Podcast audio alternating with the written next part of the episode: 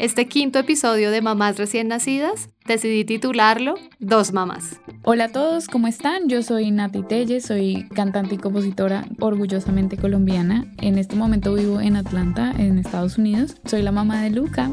Hola a todos, yo soy Natalia Resk, soy profesora de liderazgo en muchas ocasiones, amante de la lectura, de las carreras eh, aficionadas y del deporte. En este tiempo de conspiraciones universales sobre historias de maternidad, me llegó una que me cautivó, por la naturalidad y honestidad con la que me la contaron, así como por la fortaleza y resiliencia de sus protagonistas. No todos los caminos para llegar al embarazo son fáciles y espontáneos. En este episodio hablé con dos mamás primerizas que me contaron su camino para llegar al embarazo, sus altos y bajos, sus retos y aprendizajes, sin filtros y con mucha generosidad. Bienvenidas y bienvenidos al último episodio de esta primera temporada de Mamás recién nacidas. Hoy mis oyentes verán que traigo sorpresas cada capítulo. Hoy además no solo tengo una mamá, tengo dos mamás que se llaman Natalia. Bienvenidas. Ay, muchas gracias a ti por invitarnos. Cuando te contamos que nos contaste todo esto, nos pareció un proyecto súper interesante y muy feliz de poder también contar nuestra historia. Gracias por tenernos, más que todo porque sé que estas conversaciones, además de que van a ser un placer y, y va a ser rico estar acá hoy conversando, creo que van a ayudar a mucha gente a entender un poco cómo es el proceso cuando, cuando hay dos mamás? Bueno, nosotras, la verdad es de que nos conocimos, hablamos de hijos. Para mí era un deal breaker que la persona con la que yo estuviera quisiera tener hijos porque yo toda la vida había querido tener hijos. Nunca me imaginé con una mujer, nunca, y creo que lo hablo por las dos, pero pues la vida se dio así y conocí a Resk hace seis años y desde que nos conocimos empezamos a hablar de la, no de la posibilidad de nosotras tener hijos entre nosotras, sino si nos gustaría, si nos gustaban los niños y siempre hubo mucho match como en ese tema. Nuestra relación se dio sin que nosotras lo programáramos ni nada, ni siquiera nosotras sabíamos, fue la gente que nos lo empezó a decir como, ay, ¿qué pasa entre ustedes dos? Y ya después como que nos abrimos a la posibilidad de, de estar juntas, pero para casarnos, eso ya fue una conversación y dijimos, ok, nosotros nos vamos a casar, pero pues y que con los hijos. Para mí era algo muy importante. Y después descubrí que para ella también. Entonces siempre supimos que iba a pasar, no sabíamos cuánto. Y nosotras nos casamos, uy, un mes antes de que nos encerraran en Bogotá y nos casamos porque tenía la oportunidad de venirse a estudiar su maestría en Estados Unidos y dijimos, bueno, tenemos que agilizarlo, lo íbamos a hacer en julio y nos tocó antes de, pues estamos hablando julio 2020, ya estábamos encerrados, nos tocó en marzo hacer eh, todos los papeles y todo para podernos venir las dos y nunca pudimos hacer nuestra celebración ni nada porque entró pandemia. Llegamos a Estados Unidos en vuelo humanitario y todo porque pues no había forma y ella tenía que empezar a estudiar y ahí nunca se habló, digamos que el hecho de tener hijos ni nada, sino estábamos como viviendo el momento de estamos en una pandemia, estamos llegando a Estados Unidos, todo está cerrado, pues vamos a empezar una nueva vida, estábamos recién casadas, entonces nunca, digamos que no lo habíamos hablado. Fue, digamos que una luna de miel diferente a lo que uno se espera. Eh, duramos encerradas de marzo en Colombia hasta más o menos octubre, noviembre, que Estados Unidos eh, empezó a abrir y yo, digamos que por mi parte tenía muchísima carga académica. Era una maestría presencial en tiempos bien difíciles, pero además de eso tuve la oportunidad de seguir trabajando en Colombia y con la situación económica del momento en donde un dependiente que viene con visa de estudiante no puede trabajar en Estados Unidos, yo era la única que podía soportar, digamos que la familia en ese momento. Entonces sí creo que nunca, nunca se habló del tema, siempre lo tuvimos como muy presente cada una. Yo soy amante de los niños, tengo dos sobrinas por parte de mi hermano y adicional más sobrinos eh, por mis primos y creo que siempre he sido la que juega con ellos, la que se desvive, les da regalos y todo lo demás. Entonces creo que siempre quise tener hijos, pero nunca en la vida pensé en estar embarazada, aunque yo quería tener hijos adoptando de otra forma, pero me parecía el embarazo, me parecía un tema muy complicado.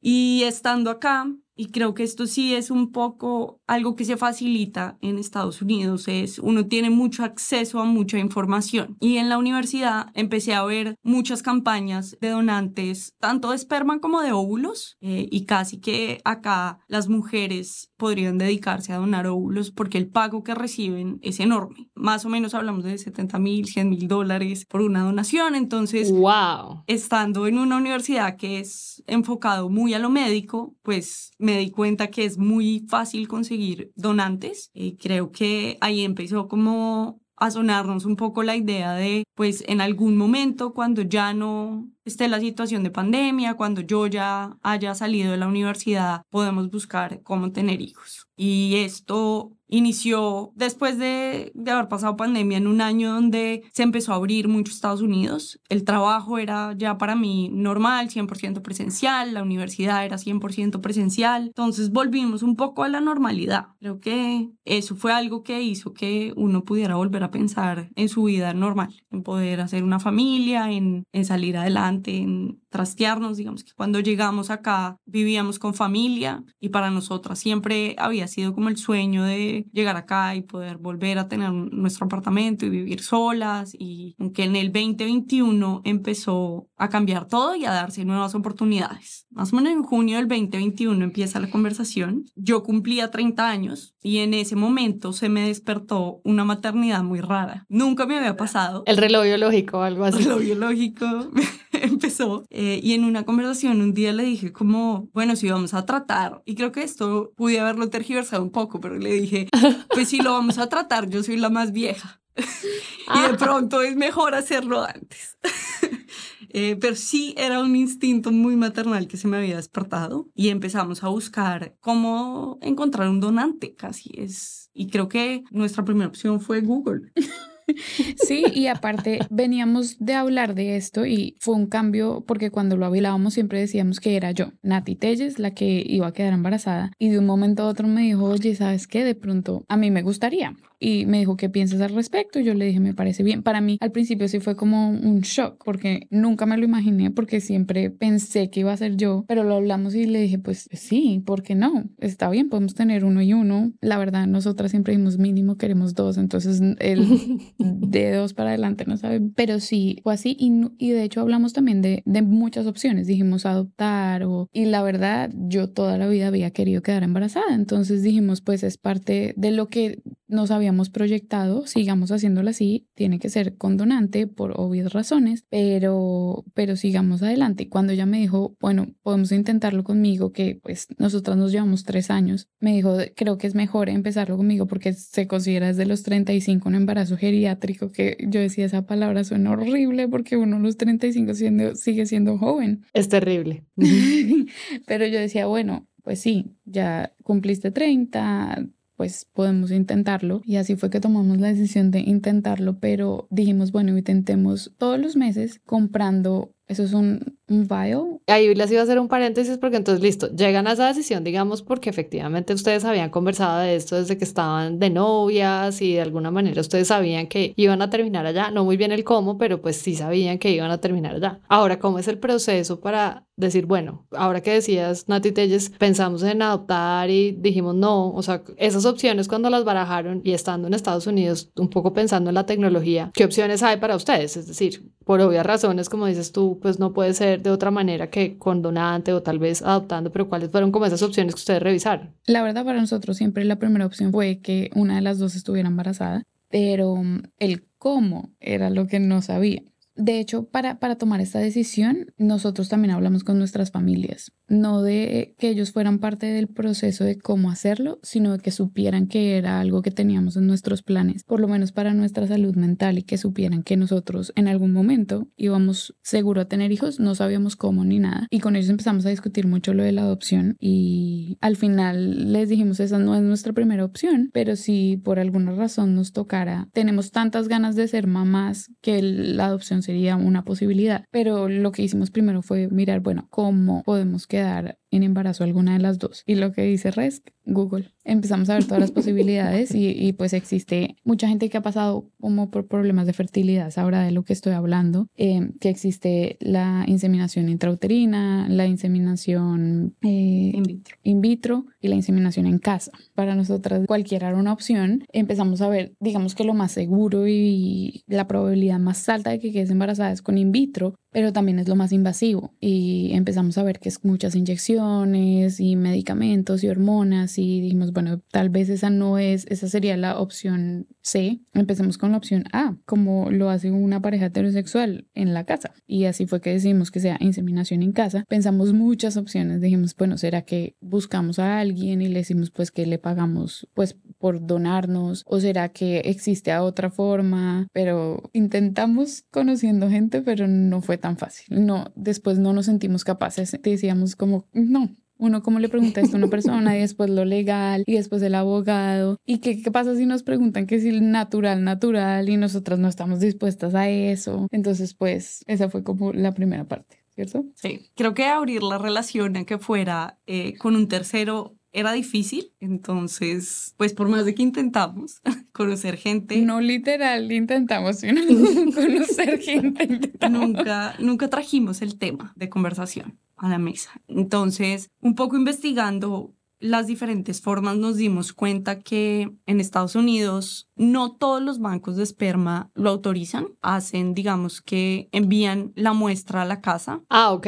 Lo que, lo que es retador ahí es que les envíen la muestra a la casa. Sí. Para poder entender mejor el proceso. Sí, sí, sí. No todos autorizan a que sea inseminación en casa. Ok. La mayoría en ese caso solicitan un doctor y haber tenido una valoración previa con un médico. Y creo que acá, digamos que más, y un poco para que entiendan por qué también llegamos a eso, es yo tenía un seguro médico que era básico de estudiante y Natalia estaba sin seguro médico. Entonces tampoco queríamos gastarnos un montón de plata que no teníamos, ni teníamos la posibilidad como de ir a consultas de infertilidad ni nada, porque no lo cubre el seguro médico básico que uno tiene como estudiante internacional. Entonces, un poco la investigación fue qué banco permite hacer inseminación en casa. Y California Cryobank es uno de los más grandes en Estados Unidos y empezamos un poco a, a mirar de qué se trataba y empezamos a buscar cómo escoger un donante a través de ese banco. O sea, ustedes ahí en ese punto, por ejemplo, no tenían asesoría de ningún tipo, porque como decía ahorita Nati Telles, en los procesos de fertilidad, pues uno tiene como un acompañamiento en un centro con un médico. No, eso es como todo un andamiaje mucho más complejo, pero en el caso de ustedes era como toc toc al banco y quiero una muestra. Sí, un poco fue así. No tuvimos mucha información tampoco de cómo hacerlo, más allá de las instrucciones que envían. Y es un poco yo, para que se imaginen, es reciben una caja y tienen unas instrucciones sobre cómo armar un mueble. Es exactamente lo mismo.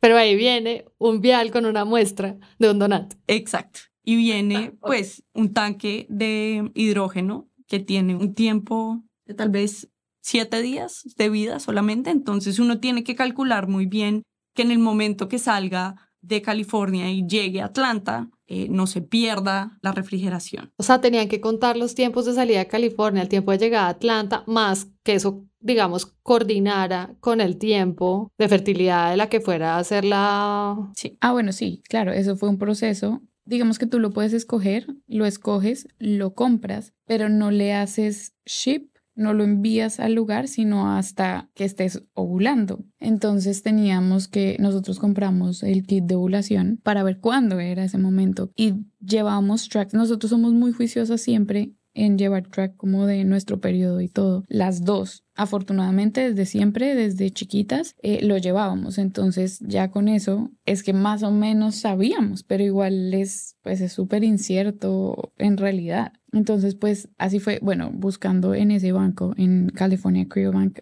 empezamos a ver y nos sentíamos muy raras porque porque tú literalmente buscas y filtras lo que quieres. Entonces, como lo íbamos, habíamos decidido y dijo, esta vez lo quiero intentar yo, buscamos a alguien más parecido a mí. Entonces buscamos eh, que tuviera pelo oscuro, ojos cafés y todo esto lo filtramos y nos salían las opciones de quienes eran así como yo. Entonces es, te mostraban todo y nos muestran todo todavía. Uno puede meterse y eso es, pues es... ¿Qué otra información les dan? Porque aquí, por ejemplo, tuve otra invitada que pues es familia monoparental y pues lo hizo con donante, pero ella lo hizo desde Colombia, entonces ahí puede haber diferencias, pero es como no podía haber tanta información en un punto, digamos, no sé, del pasado, genética, qué sé yo. Y en la medida en que ella se fue como dando cuenta que quería tener cierta certeza, sobre todo en temas de salud, pues eso también como que hacía que tuviera que profundizar esa búsqueda, pero qué tan fácil para ustedes era o, o qué otras consideraciones además tuvieron. Creo que acá es un poco diferente en el sentido en el que uno puede pagar una mensualidad o suscripción para tener acceso a más información, incluso a fotos cuando el donante lo ha aprobado.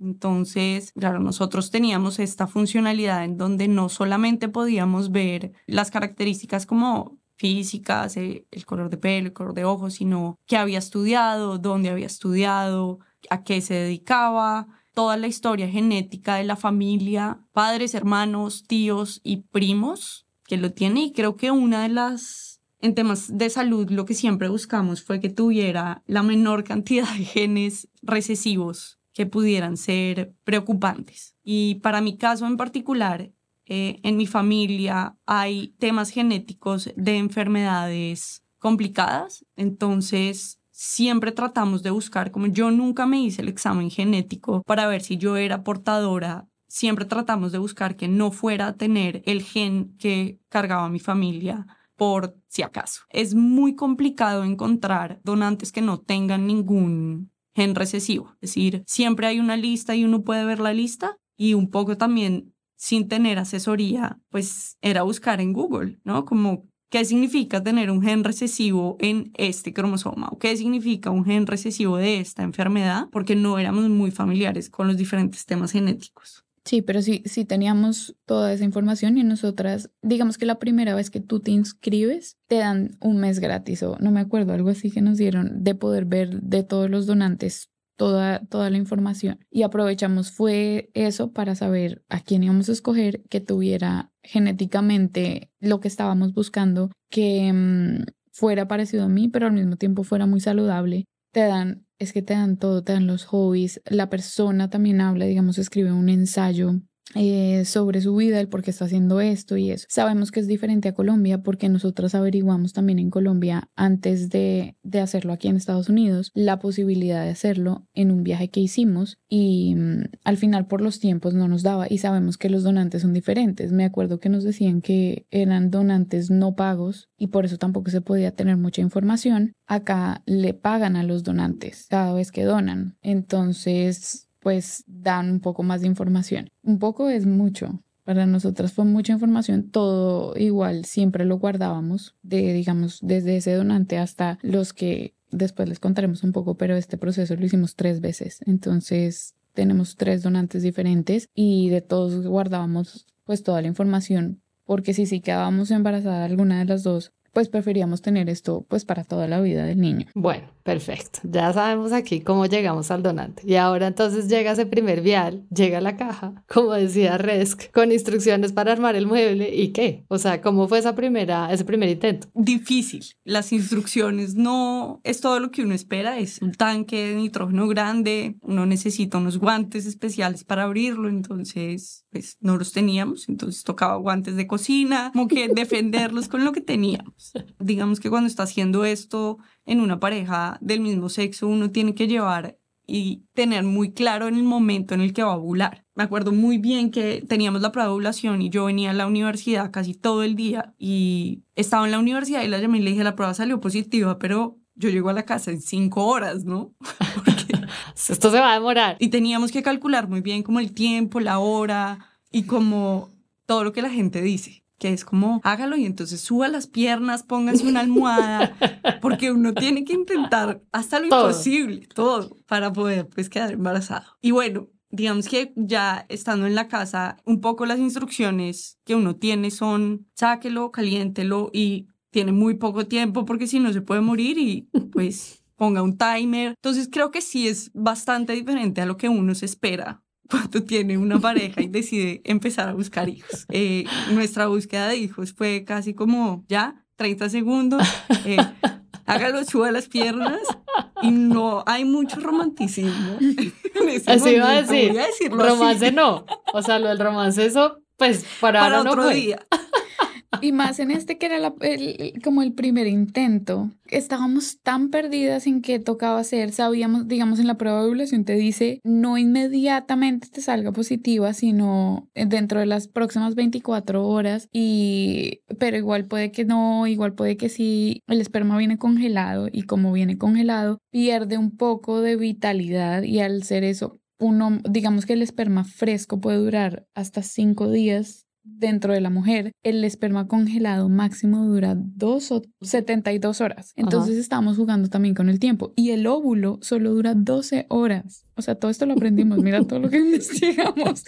Entonces yo era haciendo las cuentas de cuándo sería las 12 horas perfectas para que eso pasara. Pero al final, pues dijimos igual, Dios decidirá y la vida decidirá si sí o si no, porque es muy incierto. Si una pareja heterosexual que está tratando de tener hijos dura un año, imagínate un chance que nosotras teníamos una vez al mes y es muy costoso, es muy costoso comprar una muestra de estas. Nosotros dijimos, bueno, intentémoslo una vez al mes, pero no es muy viable hacer esto porque puede alcanzar los 2.000, 2.500 dólares mensuales solo para comprar una muestra. Sí, claro, eso lo hace mucho más complejo. Bueno, pero entonces en ese primer intento, como vemos, pues no fue RESC. ¿Qué pasó? Eh, bueno, entonces esto fue noviembre tal vez del 2021 y además de eso, pues yo fui muy juiciosa con la alimentación mi desafío más grande era que tenía que dejar el café, voy ser muy honesta, pero tenía que tomar café descafeinado y esto me mortificaba más que cualquier otra cosa,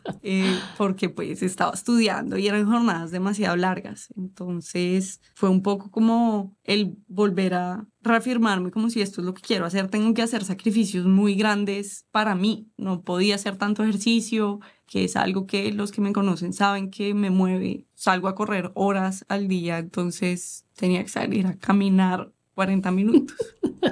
no podía tomar café.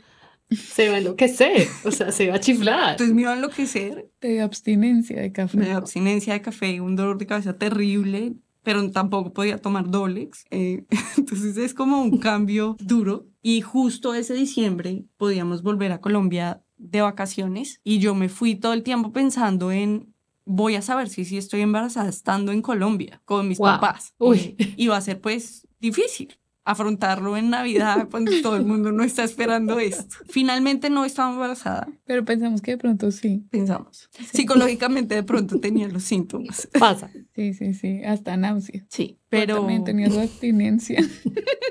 pero no, pues no se dio y creo que hubiera sido un momento muy difícil para estar embarazada y tener el bebé, porque yo estaba terminando la maestría, me graduaba en mayo, entonces para ese momento iba a tener seis meses, no, no era el momento. Y bueno, y cuando no quedó embarazada, ¿cómo lo recibió? Venía de la ilusión, ¿no? Había decidido que sí quería. ¿Cómo lo recibió? Muy bien. La verdad no, no me fue difícil. No sé si para ti fue más difícil, pero no, no me pareció una noticia como devastadora. Creo que tenía la idea que hubiera podido pasar o no pasar y estaba bien con la decisión. Sí, además ya lo habíamos hablado y como habíamos dicho, intentemos un mes y de pronto el siguiente o ya sabíamos que podía ser un proceso largo y más porque no estábamos teniendo monitoreo médico, nada, nosotros estábamos a ciegas, no teníamos un donante físico que nos pudiera donar esperma fresca cada vez que quisiéramos. Las dos estuvimos muy tranquilas, dijimos, bueno, listo, si no, no pasa nada y después dijimos, menos mal no, porque de verdad empezaron, empezamos a ver que no era el momento, eh, no sabíamos qué hubiera pasado. tenía la oportunidad apenas de que se graduara de empezar a trabajar y dijimos, y empieza a trabajar y después tiene el bebé y pierde la oportunidad después de pronto de tener oportunidades laborales acá. Lo empezamos a pensar y dijimos, bueno, la verdad creo que no lo hemos pensado muy bien a fondo. De hecho, deberíamos hacer una pausa. No intentemos otra vez hasta que sepamos algo más, sepamos un poco más de nuestro futuro. Nosotras pues no sabíamos nada en ese momento y por eso hicimos un stand-by largo, Nosotros volvimos a hablar del tema hasta finales de mayo del 2022, o sea, de más de seis meses, que dijimos, creo que no era la decisión correcta. Digamos que ese primer intento nos hizo darnos cuenta de, uy, no. Como enfrentarse a la realidad de lo que venía. Sí, y además de darnos cuenta de que no era eso, de entender un poco que el monitoreo, digamos, tener una guía era importante y fue algo que en la segunda vez que intentamos lo corregimos. Y ya para ese momento, como dice Natalia, teníamos un panorama diferente. Yo ya tenía una oferta de trabajo y con la oferta de trabajo y los beneficios, entonces teníamos un seguro médico que cubría mucho más y Natalia estaba cubierta también en ese momento. Entonces la situación sí era muy diferente de estar como en una visa de estudiante internacional a tener ya un permiso de trabajo y estar contratada en una empresa. Y entonces ahí decidieron un segundo intento. Sí, y ahí fue que de un momento a otro Resk me dijo, yo estoy trabajando y ya teníamos mucha más información de todo el proceso, de todo el tema. Esto tenía que ser con medicamentos, solo una inyección, pero con medicamentos. Ella me dijo no. Nos hicimos las dos unas pruebas de fertilidad muy básicas y la doctora nos dijo las dos están muy bien. Entonces no, no pasa nada que sea una primera u otra. En realidad no pasa nada. En realidad yo soy más joven. ¿Ah, sí? Pero sí, tengo más huevos. mis 30 años estoy regia. Sí, eso, eso sí fue verdad. Eh, bueno, eso pasa. Natalia Resca hace mucho ejercicio. Yo creo que eso tiene algo que ver seguramente. Pues de hecho tiene que ver es porque cuando tú eres atleta de alto rendimiento, dejas de tener el periodo constante y hace que, que no ovules todos los meses. Pues yo desde, wow. desde chiquita sí he sido súper regular, entonces em, yo creo que eso tuvo un poco que ver. Te los has ido gastando como Yo sí. la naturaleza manda. O sea, sí. En cambio, Res los tiene ahí guardados. Pero bueno, bien, entonces te hacen las pruebas, salen bien las dos, y, pero deciden que vas a ser tú, Nati ella es la que. Sí, por toda la que se va. Porque además yo tampoco puedo todavía trabajar en Estados Unidos ni nada. Entonces dijimos, es, es realmente de todas las opciones la mejor opción. Y emocionalmente ella me dijo, creo que después de haber pasado lo que le pasamos, estando investigando todo esto y entendiendo bien todo el proceso, creo que me siento más tranquila con que seas tú. Entonces ella volvió como a, lo que tenía, era igual va a ser mi hijo, pero prefiero que seas tú. Y las dos estuvimos bien con la decisión. Yo le dije, sí, pues, pues siempre, es lo que yo siempre he querido y si para ti está bien, perfecto. Hay varios métodos y creo que varias parejas del mismo sexo lo hacen, eh, bueno, mujeres, porque los hombres no sé si lo puedan hacer, que es el método ropa, que yo le dije, si quieres hacemos eso, que es que fuera sus huevitos, sus óvulos y con un esperma donante, pero que creciera. Tú lo, exacto, tú te, ok. Ah, wow. Claro. Y, y, y, hemos escuchado varios casos de de eso y a mí me pareció muy interesante. Ella me dijo, no, es que para mí que sean mis óvulos o los tuyos no hace ninguna diferencia. Que sea tuyo o mío va a ser nuestro hijo, no es el hijo de una ni de la otra, es nuestro hijo. Y así dijimos, listo, vamos a intentarlo y lo íbamos a intentar por primera vez con inseminación intrauterina, no en casa, precisamente para lo que hablábamos, un poco más el monitoreo, entender más porque pues nosotros estábamos solas, esta vez ya teníamos seguro médico las dos y esto fue en junio del 2020 Contactamos, digamos que una clínica que se dedica un poco más a hacer tratamientos de fertilidad que es como la opción para hacer inseminación intrauterina en parejas del mismo sexo. Era casi que citas constantes, pero casi que un proceso de monitoreo en donde te decían todo el tiempo, estás en este, en esta etapa de tu ciclo. Entonces nos hacen falta dos días o nos hacen falta tantos días. Y aparte de tener, digamos que el monitoreo teníamos hormonas. Entonces Natalia tomaba hormonas y además de los prenatales, eh, en el momento en que iba a ovular, se iba a inyectar para ovular. ovular. Para ovular efectivamente. Sí, como potenciar esa ovulación. Entonces ahí ya teníamos, uy, eso fue un proceso. Tuvimos una consulta virtual. Eh, después de la consulta virtual ya nos dijeron, listo, ustedes quieren con medicamentos. Y la razón por la que escogimos medicamentos fue para aumentar las posibilidades de que sí quedara embarazada. Esa fue la única razón. Yo nunca había tenido, digamos que ningún problema de fertilidad, nunca me habían diagnosticado nada ni nada. Pero creo que ahí empezó como nuestro problema y es que todo el tiempo me sentí como una paciente de infertilidad y así se manejó. Y creo que esto, esto le pasa a muchas mujeres que pasan por esto, porque no es que yo tuviera infertilidad, es que simplemente pues no tenía la opción de quedar embarazada naturalmente como una pareja hombre-mujer. Entonces sí me sentía así, sí nos sentíamos así. A ninguna de las dos nos gustaba mucho el hecho de que yo estuviera teniendo que usar hormonas. Entonces fue emocionalmente más, más fuerte, porque no estamos como un poco en contra de lo que estábamos haciendo, pero sabíamos que lo estábamos haciendo por un fin que era lo que queríamos. Y hicimos todo el proceso, empezamos todo el proceso, escogimos un nuevo donante, ya este donante era, era igual a res.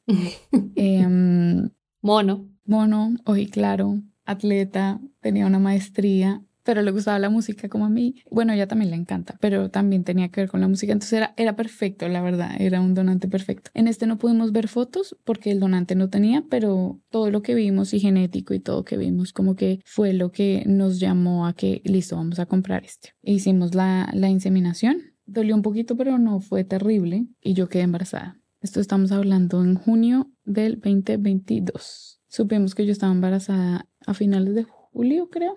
No, a finales de junio. Una de las llamadas que hacen es para confirmar si hay un embarazo. Y cuando recibimos la llamada, la información que nos dieron es como si es una prueba positiva, pero la hormona está en un nivel como muy bajo. Entonces, sí es positiva, pero no es 100% positiva. Hay como algo raro. Un limbo. Y como estaba con hormonas, no me iba a llegar el periodo. Entonces no podíamos seguirnos por el flujo natural de la vida, sino teníamos que regirnos por esa prueba de, de, embarazo de sangre porque no había otra forma. Entonces nos dijeron, bueno, ahora lo que tienes que hacer es en dos días volverte a hacer la prueba. Y así vamos a medirla. Se tiene que haber duplicado y bueno, y sí pasó todas mis pruebas empezaron a aplicar cada dos días, casi que se triplicaban. Entonces eso era una buena señal. Más o menos al mes yo tenía seis semanas de embarazo. No me habían alcanzado a hacer el primer chequeo de corazón ni nada. Empecé a sangrar, pero poquitico, manché. Y leímos y uno siempre,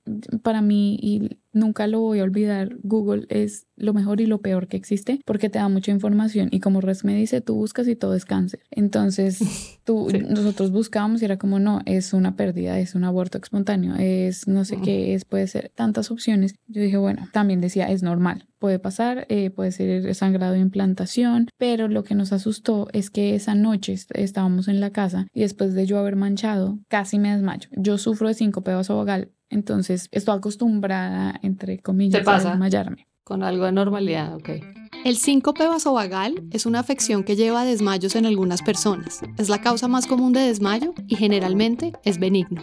Pero fue un dolor muy grande y casi me desmayo y le dije Res, yo empecé a gritar y le dije, me siento muy mal. No, me acostó en la cama, yo no me alcancé a desmayar, pero al otro día empecé a sangrar aún más. Entonces me dijo, no, nos, vámonos para la clínica. Nos fuimos a la clínica, tuvimos que esperar todo el día. Ese fue, yo creo que uno de los peores días de nuestra vida, de nuestra relación, de todo. Tuvimos que esperar todo el día a que nos pasaran porque no me estaba muriendo, no estaba pasando nada, sino simplemente estaba manchando y no lo consideraron, digamos que de alto riesgo en ese momento para mí y nos entraron, me hicieron dos pruebas, ninguna pudo entrar res, eh, me hicieron un ultrasonido, dos ultrasonidos de hecho, y res no podía estar conmigo y cuando yo volví al cuarto, me dice, ¿qué pasó? Yo le dije, yo no vi nada, literalmente no vi nada. Y ella se asustó y después llegó el doctor y dijo, no, es que tienes un embarazo ectópico. Embarazo ectópico es que no llegó al útero y se implantó por fuera del útero y es un embarazo no viable y aparte de ser un embarazo no viable es una condición de vida o muerte y así le dijeron a Res. Yo, yo no escuché nada de esto y le dicen como, eh, pues si no hacemos nada, eh, ella se puede morir. Y pues digamos, Res se infartó. Sí, creo que fue algo poco profesional porque no sabían si estaba en la trompa, si asumieron que era un embarazo ectópico y siempre le dicen a la pareja como esto es lo que está pasando para que ella esté tranquila, pero lo que a mí me decían era como tienen que tomar una decisión si sacarle la trompa o hacer una cirugía porque se va a morir. Y pues para mí en ese momento era como, pues haga lo que tenga que hacer para que no se muera. O sea, no me consulte porque además creo que mi opinión era la misma siempre. Iba a ser como si hay algo que hacer, hágalo para que esté bien. Y como a las dos horas que pudimos lograr hablar eh, con una ginecóloga, eh, la ginecóloga nos confirmó que no podían decir que era un embarazo ectópico porque realmente no veían nada en la ecografía, sino una sombra eso era un cuerpo lúteo y ese cuerpo lúteo no necesariamente indicaba que hubiera una implantación en la trompa. Pues en medio de esto nos dan la opción un poco de escoger qué queremos hacer. Si someter a cirugía eh, para extraer la trompa, eh, si hacer un legrado o si esperar. Y nos íbamos a la casa, digamos que con la condición eh, de que cualquier síntoma o cualquier dolor teníamos que volver a urgencias lo más rápido posible. Y en ese momento creo que yo estaba devastada totalmente, no solo por el hecho de que pues había una ilusión del embarazo, sino porque Natalia estaba mal y porque la opción era quitarle una trompa y yo sabía lo que eso implicaba para ella. Y una persona que quiere ser mamá, si bien no hay nada que impida no teniendo una trompa ser mamá, pues para uno como mujer es como eso es imposible, pero médicamente no era imposible y digamos que la situación más era como le digo yo que todo iba a estar bien. Hablamos y creo que en ese momento decidimos que lo que queríamos era esperar con la condición de que nos íbamos a la casa y yo siendo muy enfática como en cualquier cosa que sientas es motivo de irnos a la clínica y no podemos por la ilusión y por el querer tener poner en riesgo tu salud porque no vale la pena. Si, si finalmente es un aborto, está bien y pues vamos a estar juntas en el proceso. Y antes de salir del hospital me hicieron otra prueba de sangre. Cuando apenas llegamos me hicieron una, prueba de sangre y seguía subiendo mucho la hormona. Apenas salimos, que esto fue como 15 horas después, me hicieron otra prueba de sangre, pero no tuvimos resultados sino hasta el otro día. Claro, esa noche fue terrible, yo no sabía qué hacer, yo solo le decía al bebé, como bebé, si estás ahí, solo ayúdanos a tomar la decisión porque no sé qué es lo que tenemos que hacer no sé si soy capaz de tomar esta decisión. Entonces, bueno, dejamos que pasara la noche, por la mañana yo, no, mi hermana es doctora y yo le dije, necesito hablar con mi hermana porque no sé qué hacer. No le hemos contado claramente a nadie, nosotros queríamos hacer, digamos, toda la sorpresa y todo de, de contar y la llamé y le dije, esto es lo que está pasando me dijeron que puede ser esto o que puede ser esto, que puede ser el cuerpo lúteo o que podría tener un embarazo ectópico. Ella me tranquilizó mucho. Me dijo, está muy chiquito todavía, no, no se te va a explotar la trompa ya, no, no te asustes por eso, pueden ser varios días o hasta semanas para que eso pase, entonces no estén asustadas, pueden esperar a ver qué pasa y si se desarrolla o no las cosas, pero nos tranquilizó mucho. Y como a las dos horas recibimos la prueba de, de sangre y mis niveles habían pasado a la mitad. Entonces ya dijimos como que, bueno, ya, es, es, un, es una... Esa fue la información que necesitaban para saber qué hacer.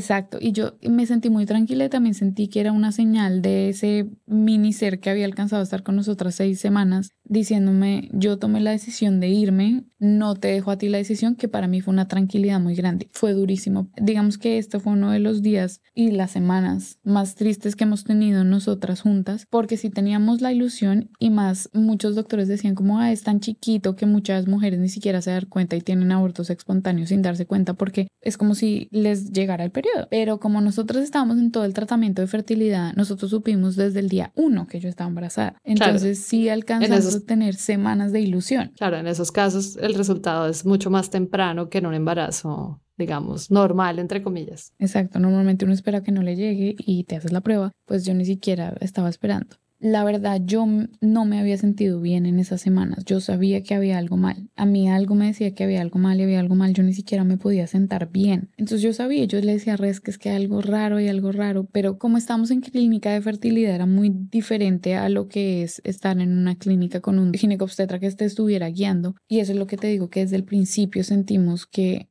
Siempre fui tratada como paciente de infertilidad, más no hubo el monitoreo que nosotras hubiéramos querido, porque era como rutina. Todos eran pacientes de infertilidad y pues eso va pasando y una y otra y pruebas y pruebas y pruebas. Y yo decía, ¿será que es eso lo que me está haciendo sentir así o será que de verdad hay algo mal con el bebé? Y pues la verdad eran las dos. Después nos dimos cuenta, cuando fui a la clínica me hicieron muchas pruebas de sangre, muchísimas. Yo tenía una infección urinaria y esa infección pudo haber causado y lo más seguro es que esa infección fuera lo que causó el, aborto espontáneo. Yo desde pequeñita había tenido muchas infecciones urinarias. Todo esto viene también del embarazo de mi mamá. Yo fui prematura y siempre tuve como problemas de riñón y esto, pero yo sabía que yo tenía que controlar las infecciones y aún así, a pesar de que yo lo dije en la clínica, nunca lo tuvieron en cuenta. No solo eso, yo también tenía hipotiroidismo y tampoco nunca me lo controlaron. Y se disparó, se me, se me disparó la tiroides apenas quedé embarazada y nunca me dijeron, oye, toma pastilla, oye, súbele un poquito. No me sentí con esa compañía y con ese monitoreo y no me sentí lo suficientemente asesorada, ni nos sentimos lo suficientemente apoyadas por la clínica y, y por lo que estaba pasando y los doctores y enfermeras. Acá en Estados Unidos se trabaja más con enfermeras que con doctores. No nos sentimos apoyadas ni, ni escuchadas en esto. Y todo lo que tenía que salir mal salió mal. Mi tiroides se despelotó, tuve una infección urinaria y esto se dio porque yo estaba con hormonas y eran, eran óvulos que yo tenía que meterme. Y la posibilidad de que a mí me diera una infección urinaria teniendo tanta historia de esto era altísima y nunca me hicieron ninguna prueba a ver si sí o no.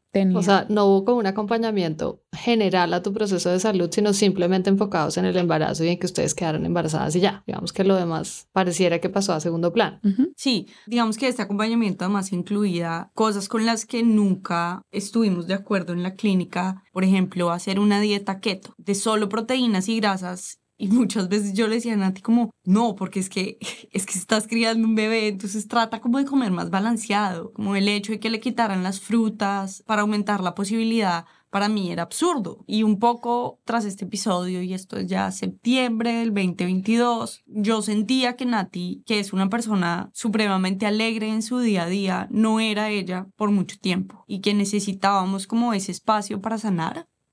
Y tomábamos Em, un poco la decisión después de una conversación de hacer un viaje, viaje largo en Europa y de hacer el camino de Santiago de Compostela. Y nos fuimos a hacer, digamos que la parte portuguesa del camino de Santiago, los últimos 100 kilómetros eh, en noviembre del 2020. 2022. 2022.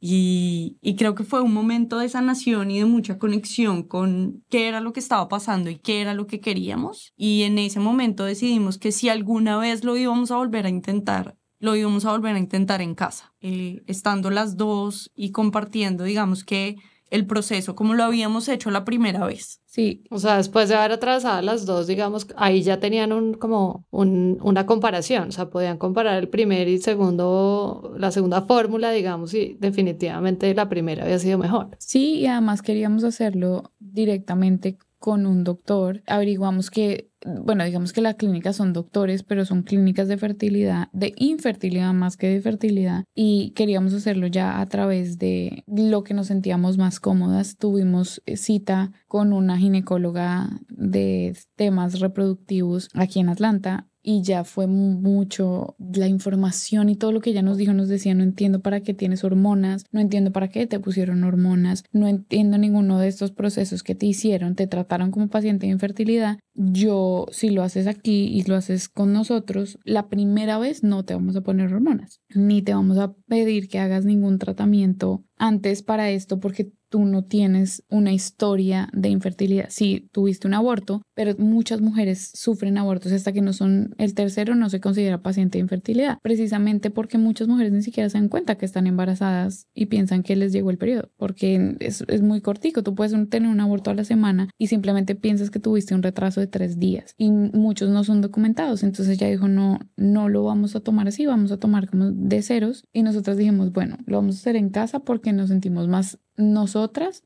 pero podemos tener todavía abierta la, la opción de hacer otra inseminación intrauterina pero ya en la clínica donde nosotros vamos al médico acá normal. Y así fue que tomamos la decisión. No sabíamos cuándo todavía. Ya la habíamos tomado la decisión, nos fuimos a Europa, fue un, un detox para las dos de muchas cosas. Logramos hablar mucho de nuestra relación, de lo que veíamos para nosotras en el futuro, conversa una conversación de crecimiento como pareja muy grande. Y dije, creo que esto fue el regalo que nos dejó ese embarazo. Eh, nos dejó como conocernos mucho más, hablar de todo lo que teníamos que hablar, sacar todo lo que teníamos que sacar y, y ahora sí ya empezar a construir nuestra familia. Y creo que una de las, como de mis ilusiones y mi motivación siempre había sido hacer el camino de Santiago y cuando tuvimos la posibilidad de hacerlo y de tener como esa desintoxicación y esas conversaciones. Y hoy, echando para atrás un poco, lo veo y digo como teníamos que sanar muchas cosas en cuanto a, al proceso que habíamos llevado, a cómo queríamos hacerlo, a cómo nos sentíamos eh, con respecto a la clínica porque tal vez nunca lo hablamos de forma tan transparente. O sea, las dos sentíamos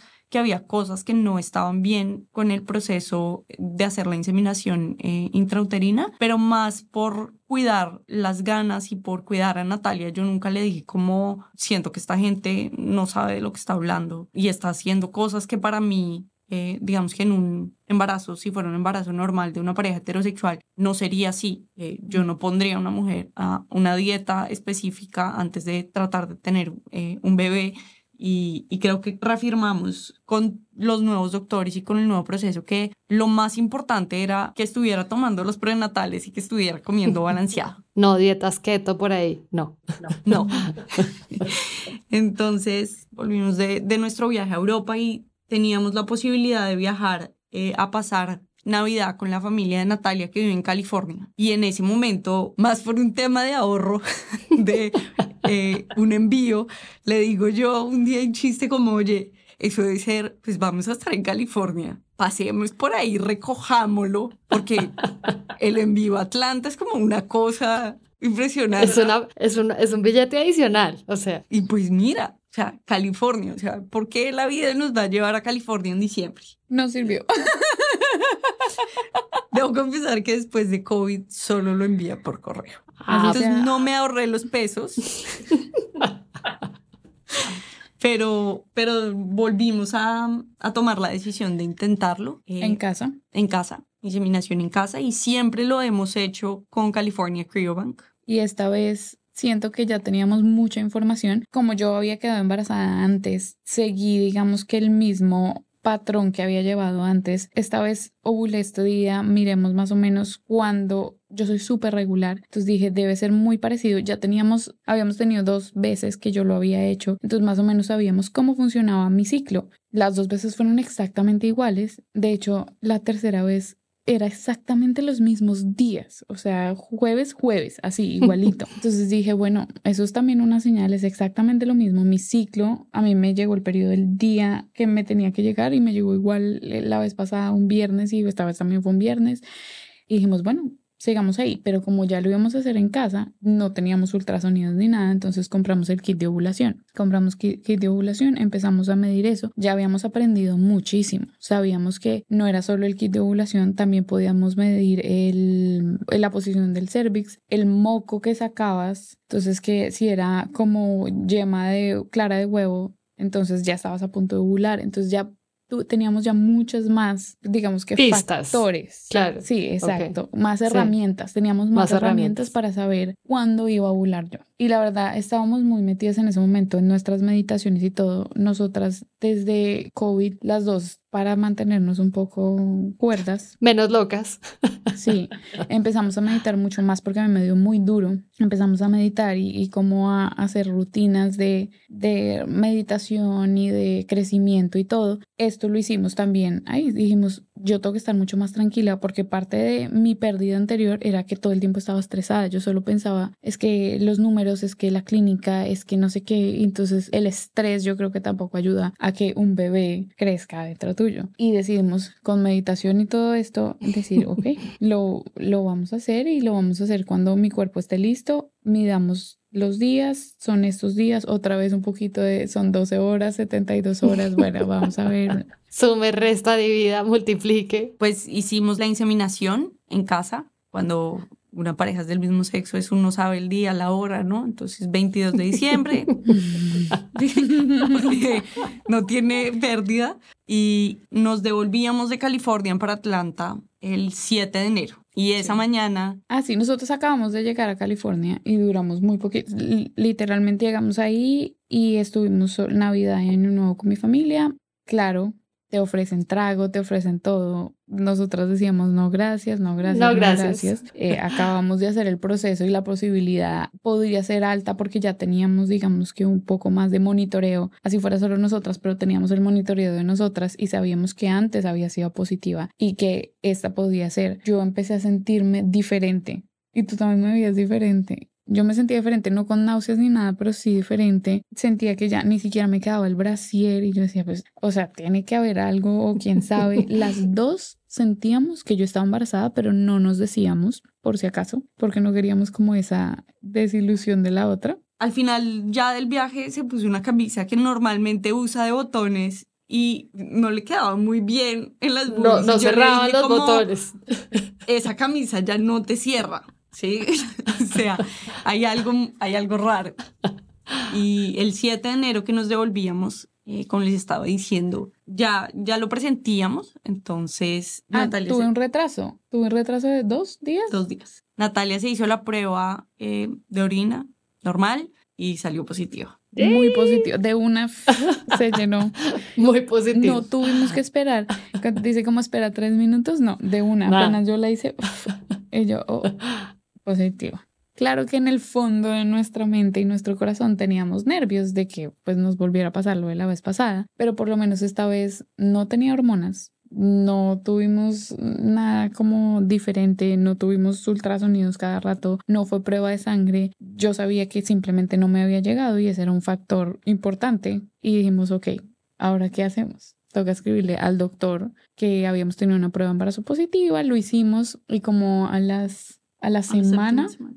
a la semana yo pedí una prueba de sangre solo para confirmar y pedí una prueba de tiroides para que no me volviera a pasar lo de la vez pasada. Yo había tenido la cita con la doctora antes y me había dicho apenas tengas una prueba positiva, incrementa tu pastilla. En vez de tomar 25 pasa a 50 y así lo hicimos y fue lo mejor porque la tiroides sí se alcanzó a subir porque con esto igual es- yo estaba como Claro, se altera. Claro, Por supuesto. Claro, entonces se alcanzó a subir, pero la, lo- la controlamos de una, entonces no hubo, digamos que ese, ese factor, no tenía hormonas, no tuvo infección, no nada. Y ya a las, a las siete semanas fue la primera vez que fuimos. Yo estaba muy, muy, muy nerviosa de que, pues de no ver nada. Y al principio muy chistoso no nos dejaban entrar a las dos, porque aquí lo primero que hacen es preguntarle a la mujer embarazada si se siente amenazada en su casa no sé si se siente cómoda. Entonces no nos dejaron entrar a las dos y yo con esos nervios y yo sola en el consultorio. Yo le decía, pero por favor no me hagan el ultrasonido sin ella. Me decían, tranquila, eso no va a pasar. Y ya después la dejaron entrar. La doctora le dijo, sí está nerviosa, pero, pero vamos a hacer el ultrasonido. Y ahí vimos por primera vez el corazón. Qué belleza. Y eso fue hace siete meses. Y eso fue hace siete meses. Hace siete meses, sí. En enero, sí, como el 15 de enero. Y ya nos dijeron, sí, es un embarazo viable. Ahí está, está en el útero, eh, todo estaba bien. Y pues estábamos muy felices porque, bueno, como aliviadas de haber visto el corazón. Claro que seguían los nervios porque a ti te dicen las 12 primeras semanas son las semanas más, tienes que tener más cuidado, puedes tener un aborto en cualquier momento, pero bueno, estábamos felices, nerviosas, pero felices. Bueno, y entonces, a partir de eso, ¿qué? ¿Cómo les cambió la vida? Eh, Nati Telles, ¿cómo te has sentido? Eh, pues esta historia ha sido fascinante. Creo que todos los que van a oír esto les va a encantar porque realmente el relato ha sido divino, muy generoso. Muchas gracias. Eh, pero pues quiero saber un poquito que no me cuenten cómo les ha cambiado la vida, cómo ha sido ese embarazo, Nati Telles, y pues Resk también cómo ha vivido esa maternidad que por supuesto es diferente porque es maternidad-paternidad, ¿no? Entonces, ¿cómo la ha vivido y cómo se han sentido con eso? Creo que una de las grandes cosas que yo estaba esperando de todo esto, y después puedes contar más al respecto, era yo quería vivir el tengo antojo de unas papas fritas a las 3 de la mañana y yo salir corriendo a comprarles en el drive-thru y nunca pasó. Llevo siete meses y medio esperando salir corriendo y no ha tenido ni un uno, tal vez dos, pero no ha tenido ningún antojo de los de salir corriendo. Sí, no, a mí en vez de antojos me empezó a dar asco toda la comida. Todo lo que me pasaban por enfrente en cuanto a comida. Los olores nunca me pasó. La comida me daba asco, todo, todo, todo. De hecho, todavía el pollo, no puedo con el pollo. mm, mm. No puedo con el pavo, que hasta hace poquito sí, entonces ya no. El huevo tenaz, pero el, primer trimestre a mí me dio mucho susto porque aparte no comía. Entonces yo no comía y yo decía, no, me estoy bajando de peso y que está comiendo el bebé. Entonces la doctora me decía, tranquila, para eso son los prenatales. Pero bueno, al principio fue muy duro, me sentía con muchas náuseas, nunca, nunca vómito, nunca, era simplemente náuseas y asco a la comida, ¿cierto? Esos eran como mis síntomas principales. Cansancio, uy, sí, mucho cansancio. A las 3 de la tarde ya yo necesitaba ir por Muerta. lo menos, sí, por lo menos hacer un, un, un mini sueño de media hora, porque si no, no podía seguir funcionando. Pero nosotras decidimos ir a Colombia a contar y decidimos ir a Colombia a las 12 semanas, o sea, Sí. a los tres meses. Creo que un poco en parte el pasar esas seis semanas o siete semanas donde habíamos tenido eh, la pérdida antes era como una marca en nuestro proceso. Yo decía, una vez pase eso, me tranquilizo. Y por eso nos demoramos un poco como también en contar y en, y en contarle a nuestra familia.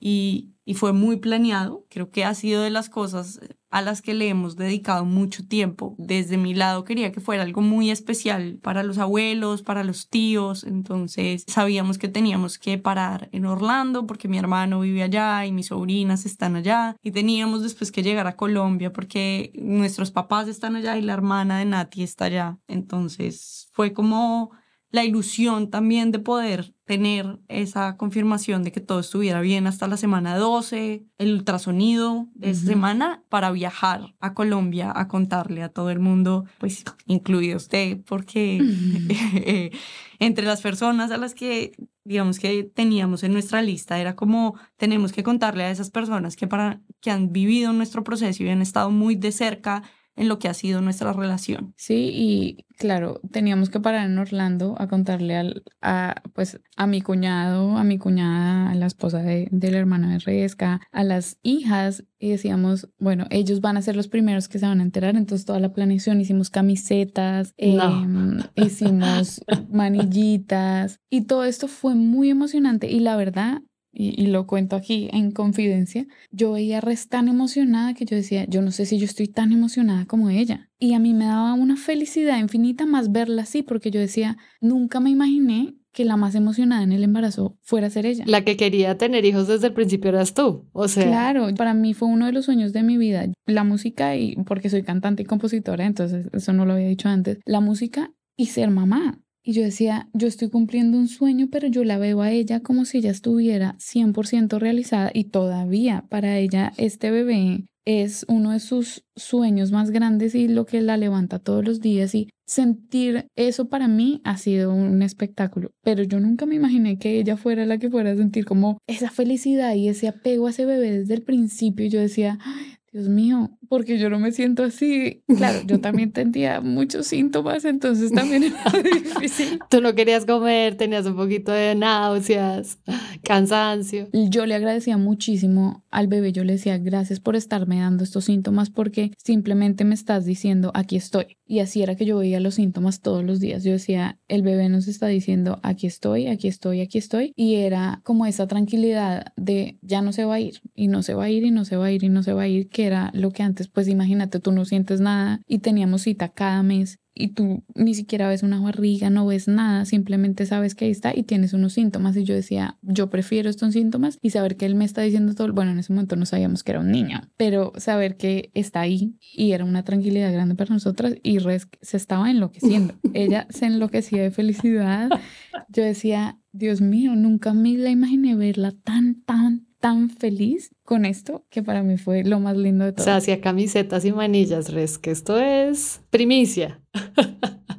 Ella era la de las ideas, ella fue la que sacó las ideas de cómo le íbamos a decir a nuestros papás y bueno, cuéntale los de nuestros papás que eso fue lindo. muy emocionada, creo que era ese sueño hecho realidad y entonces para poder planear el viaje y todo, les hicimos a nuestros papás unos cuadros en donde metimos adentro la ecografía, un gorrito, un chupo y un letrero que decía hola abuelitos. Y creo que la emoción de llegar a Colombia, porque además llegamos de sorpresa, la única persona que sabía en ese momento que íbamos a Colombia era la hermana y no sabía que íbamos y digamos que fue un poco en medio de un viaje mío de trabajo, entonces todo el mundo creía que yo estaba preparándome para un viaje a Argentina que tenía que hacer por la oficina, pero en realidad yo estaba montada en un avión a Colombia, eh, entonces creo que eso le ponía como, como más picante al tema. Y creo que un poco para adelantarles todo esto es nuestros papás, pese a que yo tenía muchos nervios de cómo iban a reaccionar, sobre todo mis papás, que creo que ha sido un proceso difícil para ellos, todo el tema de que yo esté casada con una mujer y que haya decidido venirme a estudiar a Estados Unidos y venirnos juntas y además tener hijos, ha sido difícil, porque creo que desde su perspectiva, además, lo que siempre dijeron fue como, piénsenlo muy bien, un hijo es un sufrimiento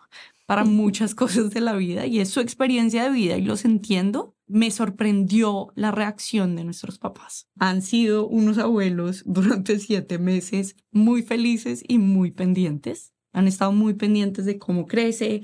Cuando les mandamos en las citas médicas el corazón, mueren de felicidad de oírlo como late. Entonces, fue muy lindo ver que estaban ahí para nosotras y que estaban esperando con la misma ansia que nosotras la llegada de este bebé. Y estando en Colombia fue que recibimos la llamada de si era niño o niña. Y yo al principio no quería saber y quería que Res nos contara a todos, pero después no me aguanté y me contó. y después le contamos a los demás. Ella no quería hacer como un gender review, mm. sino simplemente contar y ya. Para nosotras nunca fue importante hacer como una celebración grande para contar si era niño o niña. En el fondo de nuestro corazón pensábamos que era niño. Ella siempre supo, siempre supo que era niño. Me decías niño. De hecho, decíamos Luca, Luca, Luca cuando nos referíamos al bebé. Yo decía, ¿qué tal que sea niña? Y nosotras diciéndole Luca. Pues ese era nuestro nombre para el niño. pero cuando la llamaron, ella no reaccionó casi. Yo decía, mm, me lo contuve. ¿Qué será? Sospechoso. Sí, yo decía, ¿será que sí? ¿Será que no? Y esa noche yo le dije, no, no, me tienes que decir porque no. Dime ya. Y ahí nos dijeron que era un niño. Ella quería niño, ella siempre quiso niño. Yo creo que si hubiera sido niña igual, pues la hubiera amado y todo, pero ella tenía la ilusión de que nuestro primer hijo fuera un niño y así es. Bueno, pues entonces, bienvenido Luca. ¿Cuándo nace? ¿Cuándo es la fecha de nacimiento? Tenemos una fecha original, original que es el 15 de septiembre, muy pronto. Sin embargo, en el último ultrasonido, que fue el lunes de la semana pasada, nos cambiaron la fecha para el 5 de septiembre porque está muy grande. Wow. Ok. Entonces, eh, pues entre el 5 de septiembre y el 15 de septiembre vamos a tener a Luca. Pues qué dicha Qué felicidad saber que además están bien. Natalia, estás sana, te veo. Aquí a los que nos están oyendo y no te ven, yo la veo divinamente sana, perfecta, con una barriga grande, está grande, sí. y le veo la cara de felicidad. Eh, muchas gracias por este tiempo, de verdad. Mil gracias por su generosidad, por su honestidad. Yo creo que estos espacios son buenos para ustedes cuando cuentan las historias porque les veo la cara de felicidad a las mamás que vienen y me cuentan sus historias, pero también creo que para los que nos oyen de mil maneras hay pedazos de esas historias que seguramente les ayudan a muchas cosas. Así que mil gracias de verdad. Les mando un abrazo a distancia. Ellas en Atlanta y yo aquí en, en Colombia y espero que me sigan contando y, y más adelante veremos si vamos a poder saber más de cómo le fue a Nati en el parto y cómo les va en esos primeros meses con Luca. Claro que sí, les estaremos contando y para quienes quieran seguir un poco además la historia, tenemos un Instagram en ah, donde muchas veces posteamos, se llama Nati y Resk. Solo una Y. Nati Resk. no, es Nati N-A-T y latina. Y. Y. Resk. R-E-Z-K arroba Nati Y muchas veces ponemos ahí cómo está la barriga y cómo ha sido el embarazo. Hace poco pusimos nuestro Baby Moon, tuvimos en Cancún, entonces si quieren seguir un poco, digamos que de la historia de Luca, ahí pueden verla. Espectacular. Muchas gracias. Este fue el quinto episodio de Mamás recién nacidas. El embarazo en parejas del mismo sexo es un tema que para muchos puede ser una novedad, un enigma o incluso todavía un tabú. Estoy muy agradecida con las dos Natalias por haberme llevado a lo largo de su experiencia con tanta generosidad y naturalidad. Mamás recién nacidas es conducido por Beatriz Gallego. Fue grabado en los estudios de Fiona Records con la edición de Jesús Vargas. Pueden seguirnos en Instagram en arroba mamás recién nacidas y escribirnos al correo mamásreciennacidas arroba gmail.com.